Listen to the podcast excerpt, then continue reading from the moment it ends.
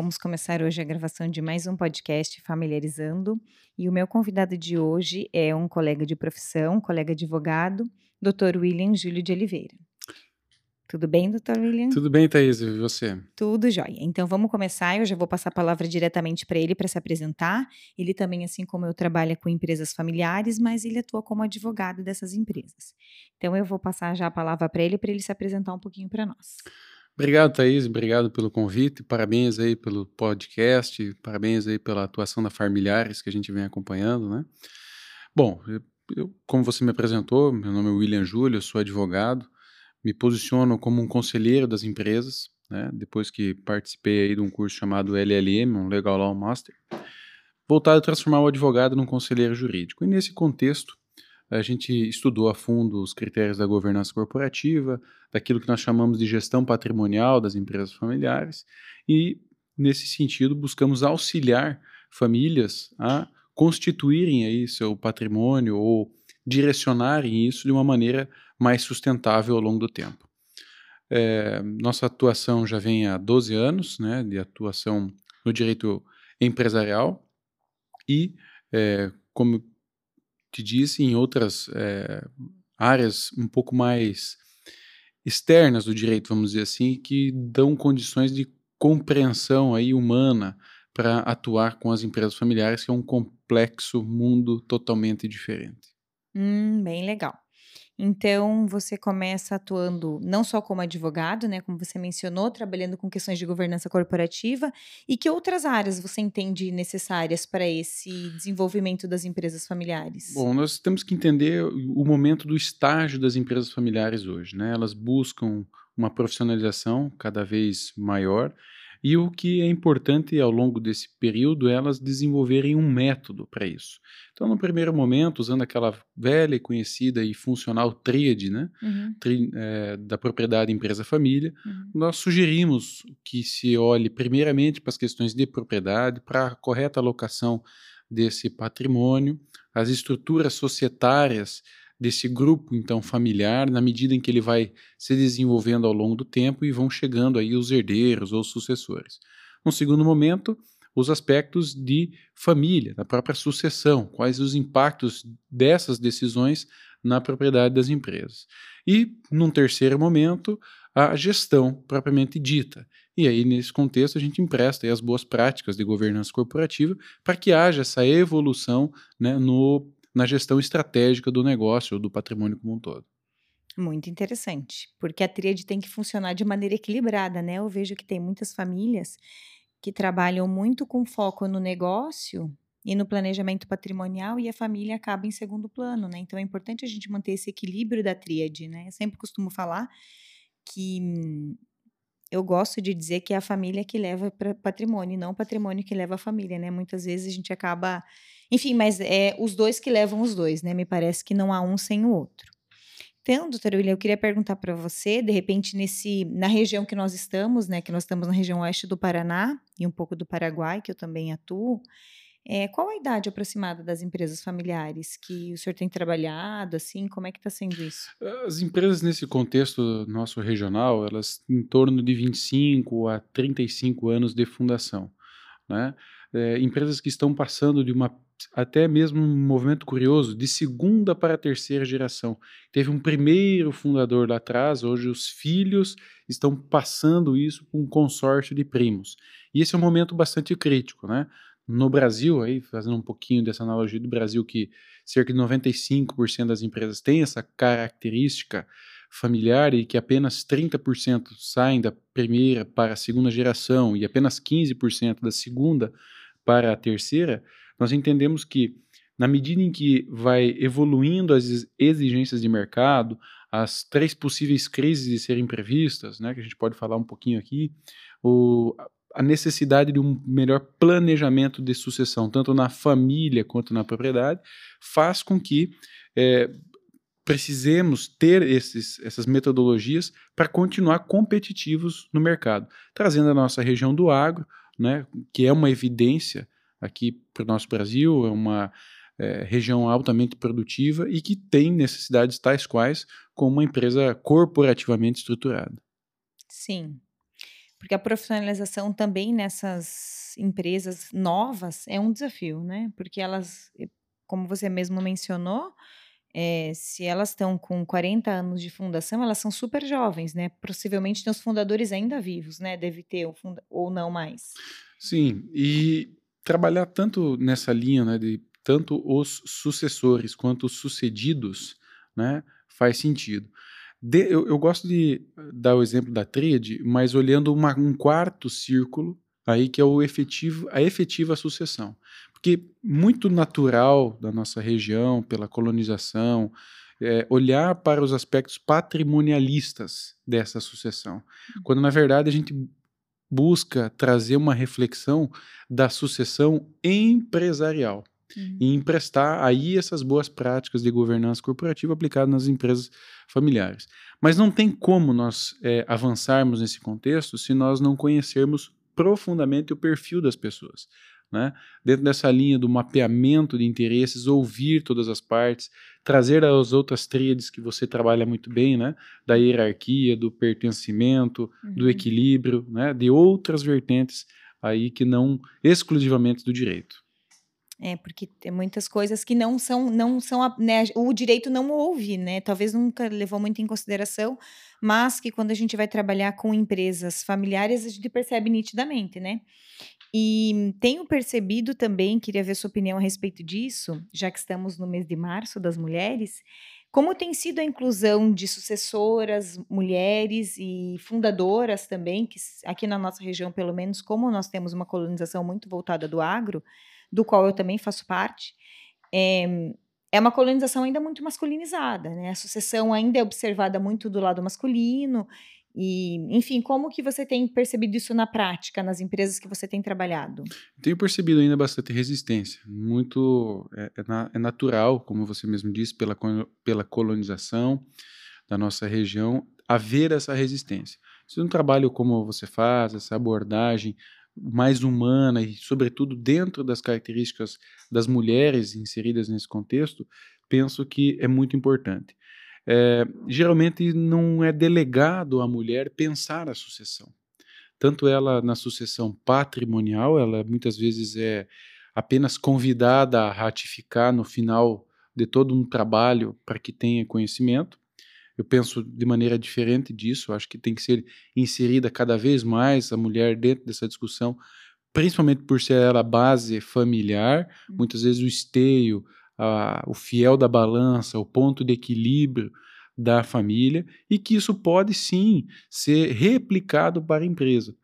É, eu vi, inclusive, em alguns outros estados da federação, que a gente teve alguns, algumas inserções, uma participação muito mais ativa das mulheres. E isso traz sim um benefício de segurança para o desenvolvimento do negócio, um olhar mais acurado, uma tranquilidade na relação com os filhos. Então eu penso que só temos a ganhar aqui na nossa região é, ao inserir mais ainda as mulheres dentro dessa discussão. E eu sempre falo que é a questão da diversidade, né? Amplia as perspectivas. Eu vejo no nosso caso, principalmente quando nós é, trabalhamos, né? Eu sou digamos, a primeira neta, né? Então eu, eu, inaugurei uma geração nova. Eu sou da geração dos primos e eu sou a. E eu sempre falo para todos os homens que vieram depois de mim, como é lógico que o mais velho sempre sucede, então é lógico que eu sucederei. Então os outros virão atrás de mim porque eu estou na ordem de vocação hereditária, que eu desconsidero gênero e a gente faz sempre uma brincadeira disso. Então assim, é óbvio que não é fácil sustentar esse lugar. Eu vinha com muita nitidez, assim, os privilégios. Tipo assim, o meu avô sempre chamando meus primos, assim. E como eu estava sempre enrabixada, eu falava, ah, eu também estou indo para a serraria. E a minha avó tinha uma briga clássica, assim, nos domingos na casa dos meus avós, que eram, tipo, chamar as meninas para fazer bordados. E eu falava, olha, eu não tenho a mínima vocação, então eu estou indo para a serraria. E a minha avó, até hoje, era uma brincadeira, né? Que eu falo, ó, oh, gente, eu quero meus bordados na minha casa e tal. E minha avó falou, você não vai ter bordado, porque você sempre fugia da aula do bordado. E eu falava, não, mas eu tô na serraria trabalhando, então é justo que eu também tenha meus bordados, porque eu também tô fazendo alguma coisa, eu não tava descansando, né, no fim. É. Mas eu percebi, é nítido, assim, de criança muito nova, um, um privilégio dos meus primos bem menores, assim, era uma questão muito nítida. E daí tinha sempre uma história de que, ah, você não podia ir pra serraria porque tinha um monte de homem. Eu falei, ok, sem problemas, tipo, eu vou igual. Assim, eu sempre fui muito audaciosa, assim. Uhum. E, e daí eu tinha o meu irmão, que era logo depois de mim. Então eu sempre ficava incitando ele. Eu falei, ó, vamos nós dois, porque daí você meio que me olha e tudo mais.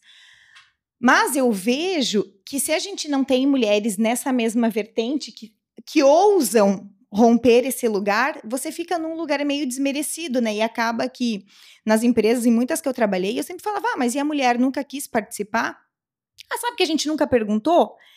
E quando eu abria esse debate, normalmente era um lugar de conflito ali dentro, sabe? Tipo, a filha se sentia renegada e acabava escolhendo outras profissões, e isso gerava contratempos enormes entre os irmãos, e depois um conflito de primos era muito nítido isso, hum. né? Porque assim, elas nem foram chamadas a suceder.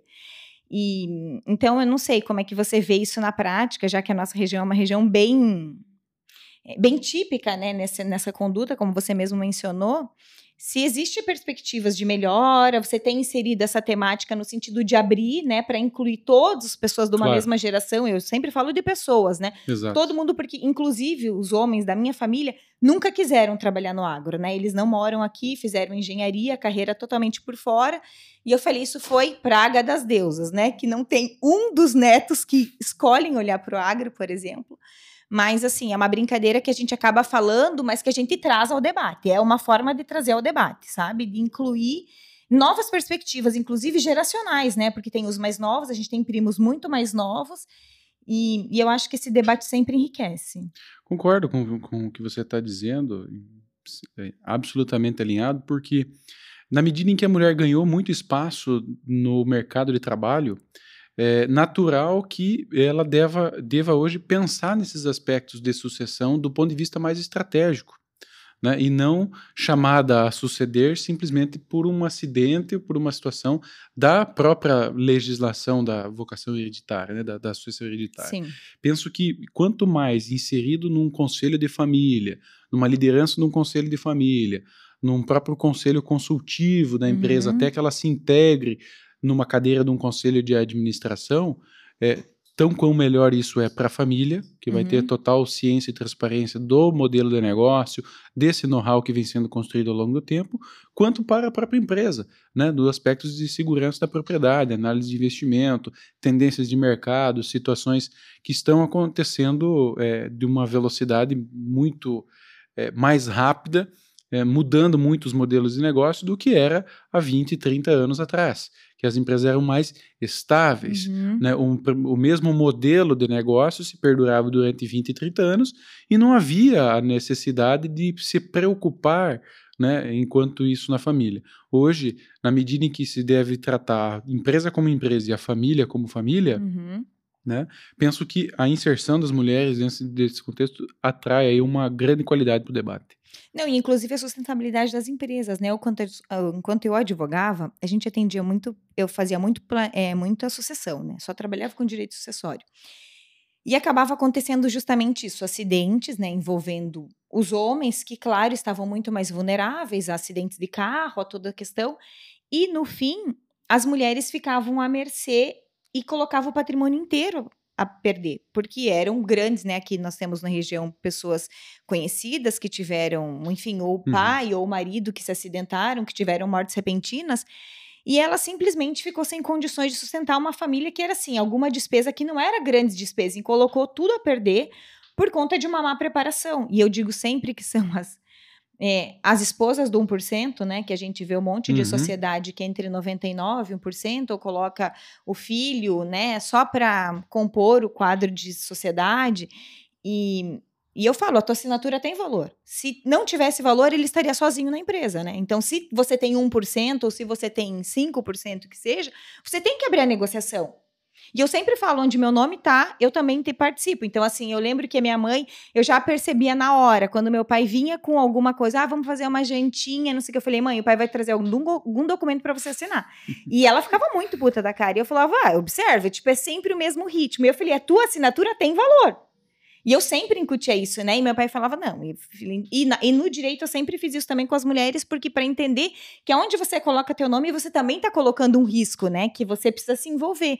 E eu chamo isso porque muitas mulheres, inclusive, não gostam de se envolver nesses debates, né? Eu tenho chamado e eu vou, ai, Teise, mas eu não me sinto segura, eu não me sinto confortável, né? Não é natural, né? Porque não é natural de fato.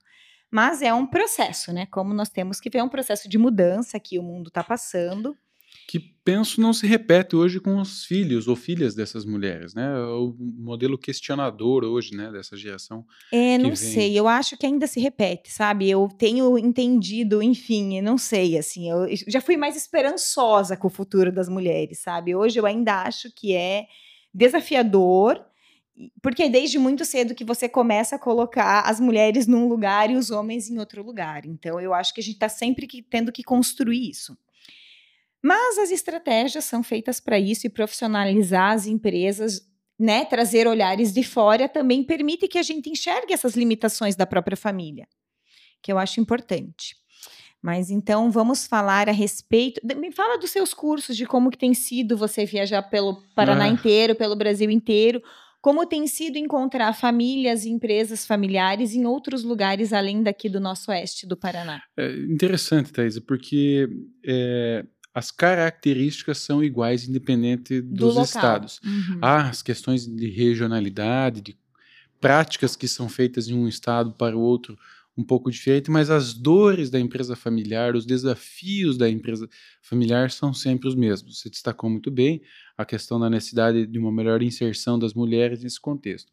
Mas muitas vezes a dificuldade da, do consórcio entre primos, a gestão ineficaz, a perda do interesse no negócio. Eu destacaria que o, a realização, por exemplo, do protocolo de família ou do uhum. acordo de sócios são ferramentas que se aplicam, independente dessa questão da regionalidade, onde esteja, que vão discutir sempre as mesmas situações.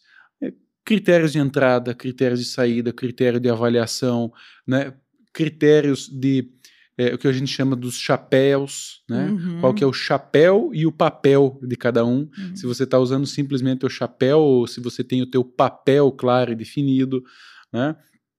É, os, o efetivo planejamento sucessório partindo desses documentos, né? partindo dessas estruturas jurídicas, vamos dizer assim. Nesse primeiro diagnóstico que a gente faz independente do Estado, nós conseguimos, portanto, então, perceber que as dores são sempre as mesmas. E as ferramentas hoje disponíveis, né, elas é, devem ser mais conhecidas e mais acessadas. Não precisamos citar aqui é, algumas ferramentas tão mais simples, mas que da maneira como que são construídas geram grandes problemas. Né? Recentemente na mídia a gente viu aí um grande artista ter um problema muito claro aí na, na sua sucessão, como uma ferramenta que, poxa vida, é super tradicional dentro do ramo do direito. Então, às vezes, as soluções são muito mais simples do que se possa imaginar, mas a falta de conhecimento para aplicar corretamente essas ferramentas naquele caso concreto de cada grupo familiar é o que precisa ter uma sensibilidade aí para, vamos dizer assim, calibrar os interesses, os reais interesses tanto do patriarca quanto dos é, da matriarca, dos sucessores e dos sucedidos. Então, William, você tocou num ponto muito importante que eu gosto muito. Na verdade, para mim, toda a sucessão e as empresas familiares deveriam ter como base o protocolo de família. Né? Eu, nós, a, a, nós estamos numa, numa empresa familiar né, há muito tempo. Eu digo que eu herdei o amor pela terra. Eu sou a quinta geração de pessoas que trabalham na terra, mas não sou sucedida da empresa dos meus avós. Né? Hoje elas estão na segunda geração, ainda é a família dos meus pais que tocam. E eu acabei fundando uma outra empresa com o meu marido, que já temos nossos filhos. Mas eu acho muito importante a questão do protocolo, e eu falo sempre com meu marido: vamos construir o protocolo, e a gente. Porque é um, é um organismo vivo, né? Eu tenho o nosso protocolo de família como um, um documento que a gente sempre fala, sempre mexe, remexe. E, e muitas famílias abrem, não fazem que para mim é a base de todo de todos os conflitos estão ali, né? Porque o protocolo é meio que um caminhar, né? Um projeto de como a família se estrutura. Eu tenho percebido, não sei se você percebe também quando eu advogava, que é, não sei se é um preconceito ou é uma falta de habilidade do conflito, né? Eu tinha muitos muitos clientes que vinham até mim e já queriam logo dividir o patrimônio para não ter conflito. Tá, mas eu falei, você chegou a conversar com o teu filho? Ah, não, nem quero conversar porque dá rolo. Esse assunto é um assunto que dá muita briga.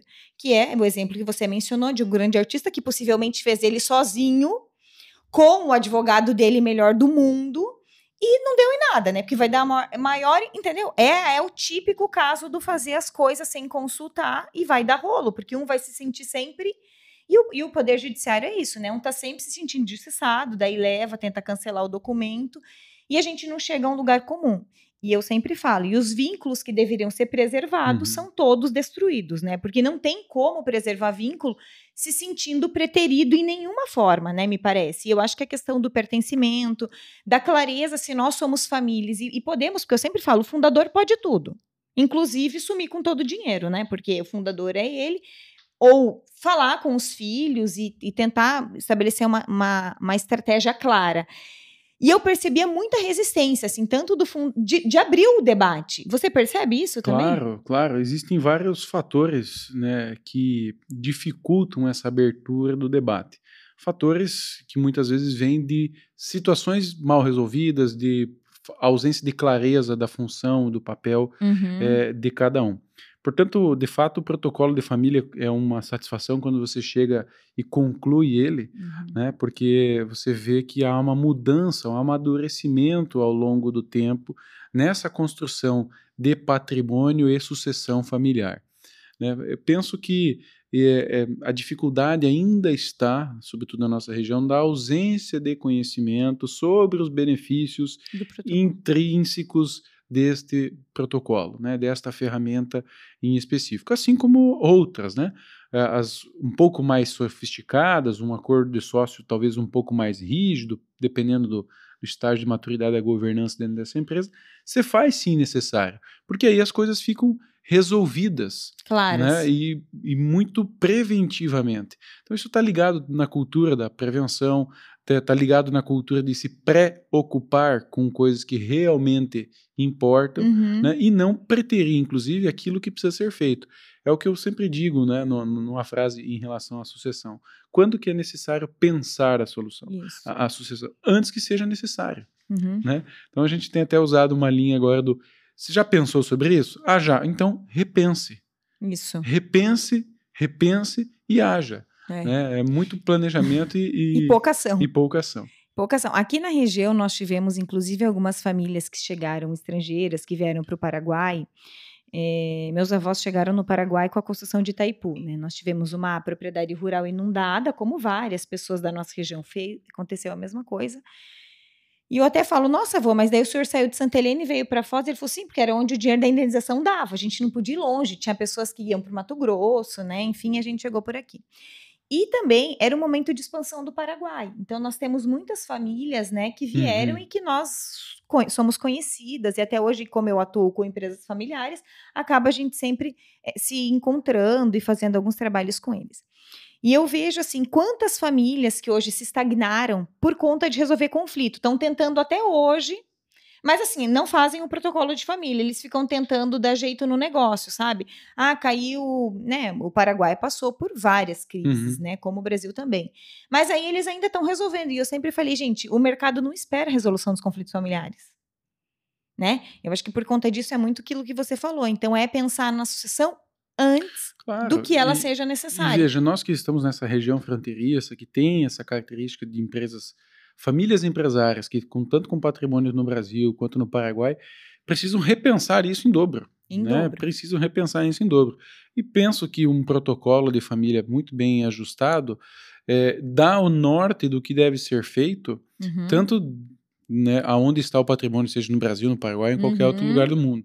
Portanto, é, acredito que este item específico, o protocolo de família e o acordo de sócios, são Sim. ferramentas mínimas, básicas, indispensáveis para se falar na, na, sucessão.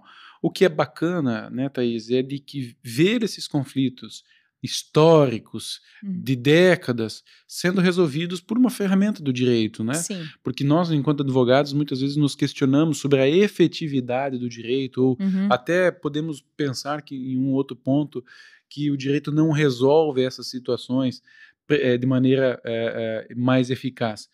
Essas ferramentas que a gente tem sugerido, sim, elas desconstroem esse entendimento porque elas vão trabalhar comportamento, elas vão uhum. trabalhar funções, elas vão trabalhar confiança.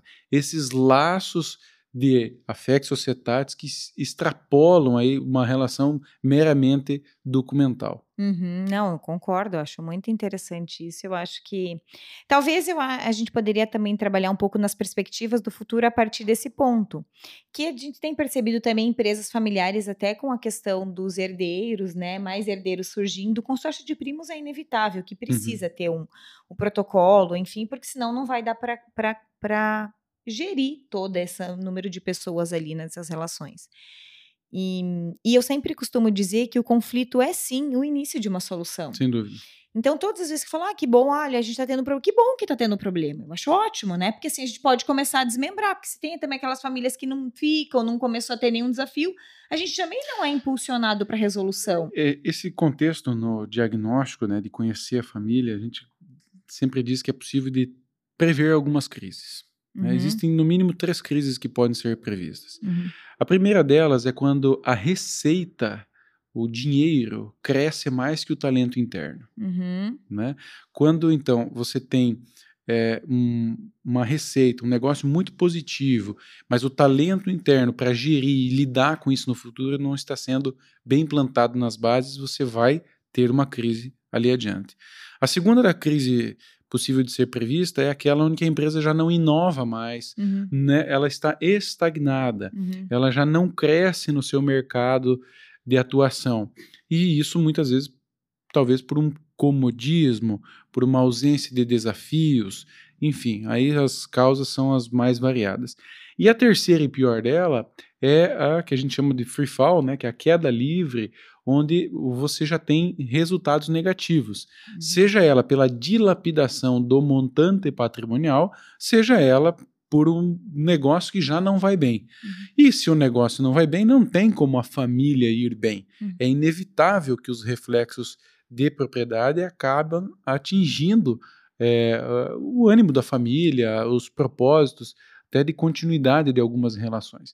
Então, essas ferramentas né, de um planejamento sucessório com o protocolo familiar, onde se diagnostica esses problemas e prevê alguns possíveis problemas do futuro, onde se mapeia os interesses, conversa-se individualmente com cada uma das pessoas, coletivamente dentro da dinâmica do grupo.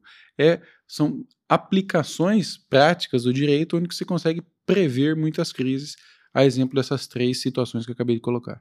Sim, e elas se relacionam entre si de alguma maneira, né? Porque são três crises diferentes, mas que elas se relacionam.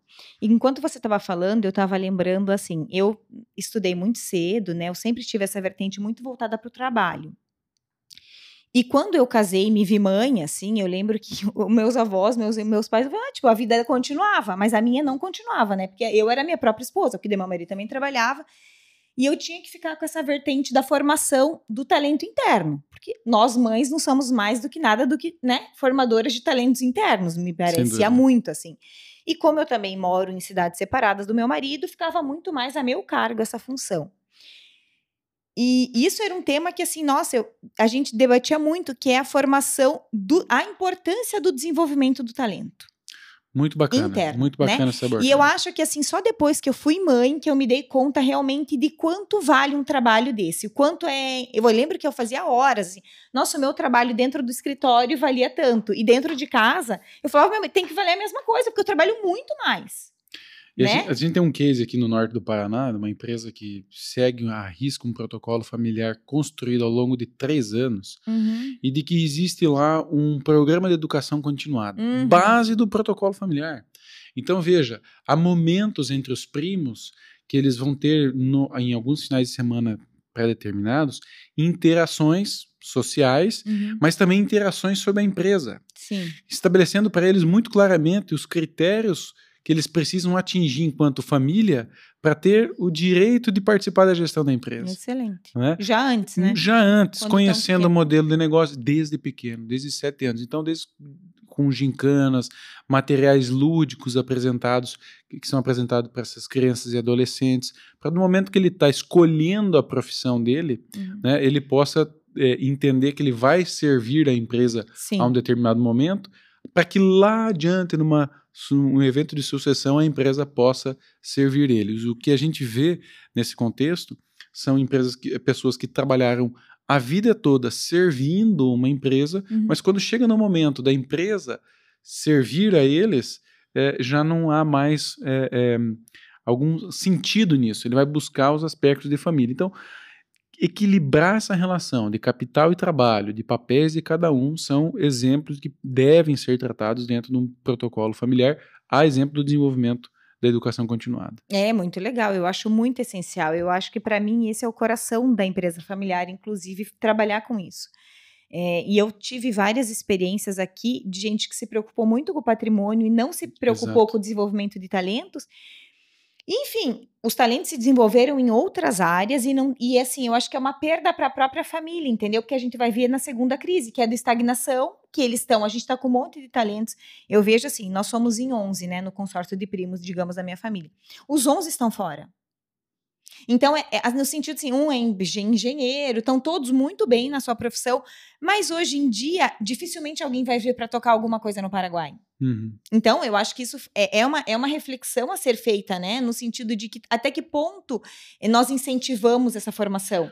E, e Né? aí, e aí eu faço um link com a governança corporativa, né, Thaís? E Uhum. aí eu acredito que realmente faz sentido e importa a família conhecer as boas práticas de governança corporativa. Sim. Ela ser treinada num conselho de família, ela ser treinada num conselho consultivo, a depender da estrutura de gestão que vai ser montada para essa empresa se perpetuar ao longo do tempo, ela precisa conhecer.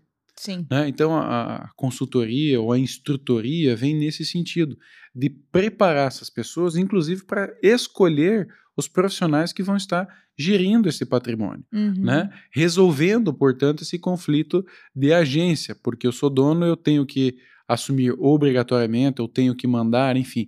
É, a governança corporativa vem para auxiliar nesse momento de transição seja ela programada, né, ou seja Sim. ela, no caso, acidental, como a gente falava antes. Inesperado.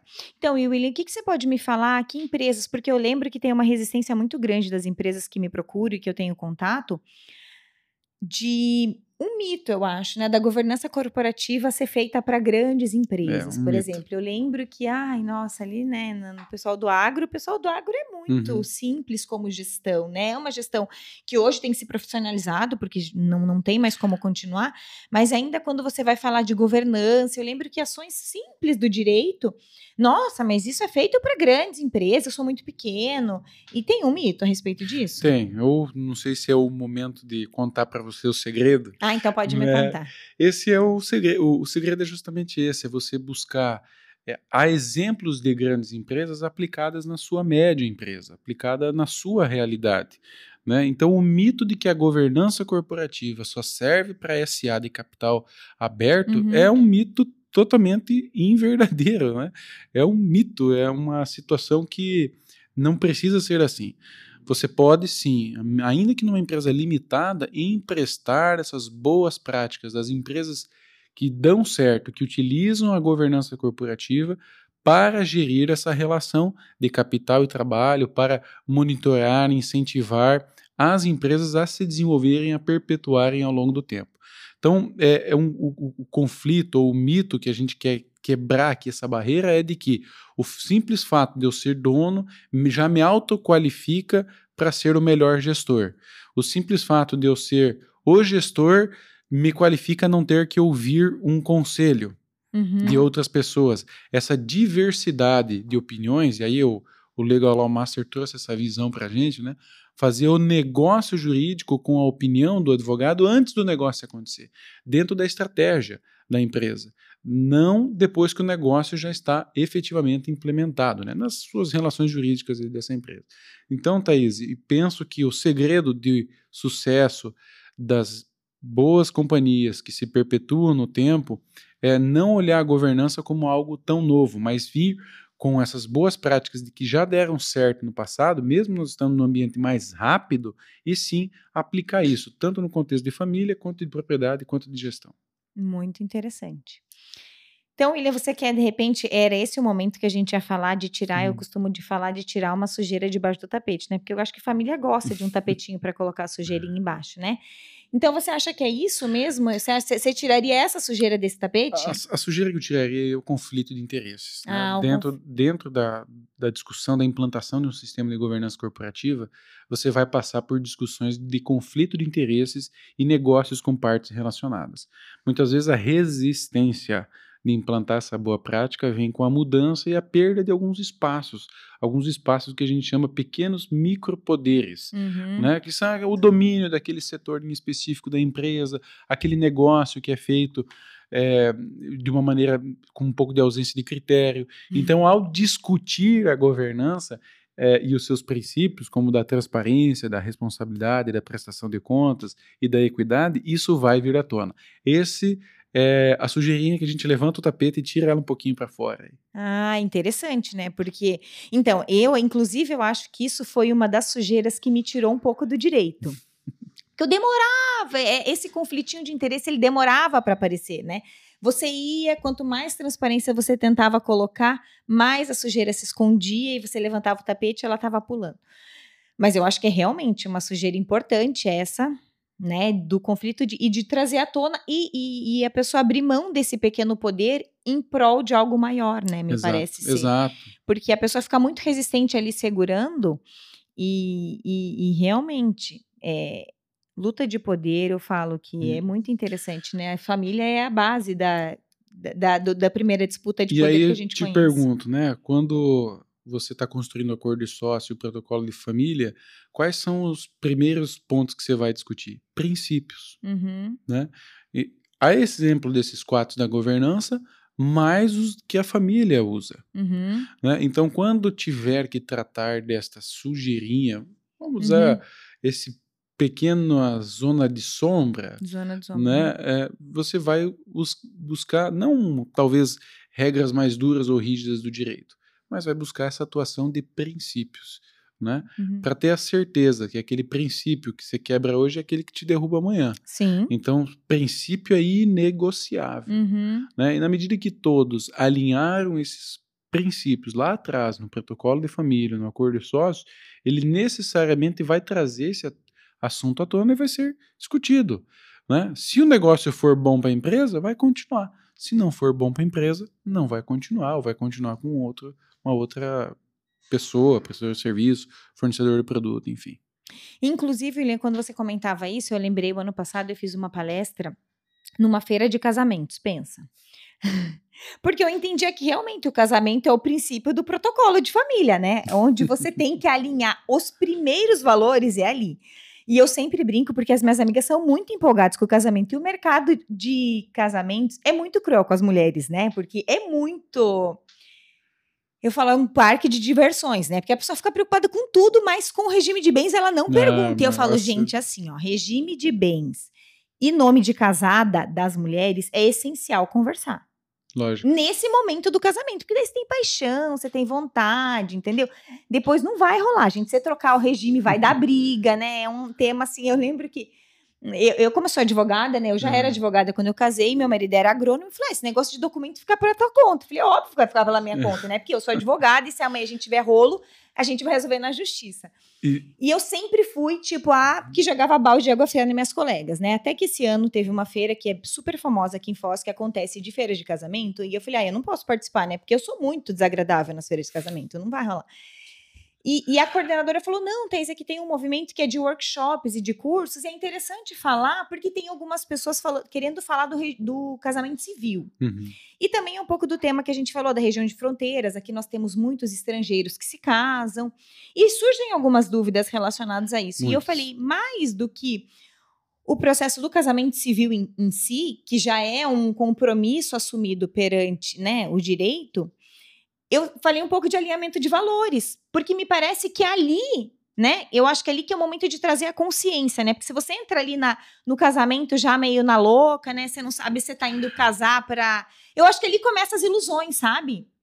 É, eu vejo assim, é um contrato, né? É um, é um contrato. É um contrato. Então, como um contrato, ele precisa ser discutido bilateralmente. Bilateralmente, entendeu? Exatamente. E, e, é interessante, ao longo do tempo, quando a gente pede um documento para o cliente, né? Então você pode me fornecer teu pacto antinupcial? O quê? Uhum, nunca Sim, nem fizeram, teu né, pacto gente? antinupcial, É. né? Ou um- uma do- das confusões, né? Ou das dúvidas que surgem, é, como você vinha colocando ali, é essa questão, por exemplo, da escolha do regime de bens de casamento, não pensando já na sucessão, Sim, né? É, nós não somos aqui o cavaleiro do apocalipse, aquele que só pensa em morte, Na mas nós morte. estamos falando de sucessão. Nesse contexto, Thaís, né, é, veja que quanta confusão pelo senso comum é criado Uhum. com o regime de casamento que vai regulamentar o fim deste contrato casamento através de uma separação versus o, a sucessão, Uhum. que é o fim da vida, né? E consequentemente extinção de todos os demais as demais relações daquela pessoa que faleceu. Então, a discussão, por exemplo, da eh, cônjuge, Uhum. e eu estou colocando as mulheres nesse Uhum. contexto, né? da cônjuge, não do cônjuge, da cônjuge como herdeira necessária, quanta confusão pelo senso comum não é feito por aí. Com Então, olha, bacana, se você puder numa próxima palestra, workshop, avançar um pouco nesse tema aí, seria bem bacana. Não, eu acho importante, né? Porque nós mulheres, eu sempre falo, nós mulheres não tínhamos direito a herdar até pouco tempo. Então, eu acho importante, né? É um tema que, enfim, eu lembro que é, eu gostei do direito, eu já achava o máximo, e como a legislação foi injusta com as mulheres ao longo do tempo. E eu falei, então não tem como nós ficarmos ainda nos iludindo com essas questões. E eu vejo que é uma questão até de preconceito, né? Elas vêm me perguntar e fazer alguma consulta escondida, assim, sabe? Como se fosse. Ai, não sei, ele vai pensar que eu sou interesseira, sabe? Alguma coisa assim. E é muito engraçado, porque os homens têm essa. Tipo, o homem vai chegar no teu escritório e vai falar: gente, eu quero fazer meu pacto antinupcial pra tirar a pessoa. É óbvio, isso eu sempre falei, mas você conversou com a tua futura esposa? É, não, eu falei, gente, é importante você conversar com ela, porque eu acho que o pacto é feito entre os dois. E eu sempre falei, porque eu acho que é, né, uma vida a dois tem que começar de uma forma íntegra, né? Se a gente já começou assim, ah, eu consulto o meu advogado, a Hum. pessoa não consulta o dela, e eu faço um pacto e leva para ela assinar, me parece que a gente acaba continuando nesse mesmo Lógico, protocolo. Ah, de coloco o nome em 1%, peço assinatura, sem, e a gente fica meio que numa posição infantilizada enquanto mulheres, É, né? não ia chegar, né? Isso vai se refletir lá numa necessidade lá na frente de uma reorganização societária, de uma estrutura societária em que tenha que necessariamente ter a participação de todos. O que, que vai acontecer? Vai voltar lá atrás, dentro dessa discussão de 15, 20, 30 anos atrás. Exato. Então, então foi muito É. importante. Por isso eu aceitei o convite de participar da feira do casamento. Achei muito legal. Tiveram algumas perguntas, porque daí assim, é meio que. Eu até falei, gente, vamos fazer então só para as mulheres, porque elas sentem mais à vontade de perguntar sobre regime de bens, né? E, e eu lembro que quando eu era pequena, todo mundo falava: o que você quer ser quando você crescer? Eu falei, rica. E eu sempre falava que eu gostava de ser rica, né? E eu- e só que eu gostava de ser rica e empregada doméstica. Daí minha mãe falou: é, porque você era criança, então podia tudo. E eu acho que hoje as mulheres têm esse lugar do pecado, né? De não poder entrar no patrimônio. E eu demorei para entender isso, né? Até porque, enfim, eu tive acesso e privilégios de poder acessar a discussão antes, né?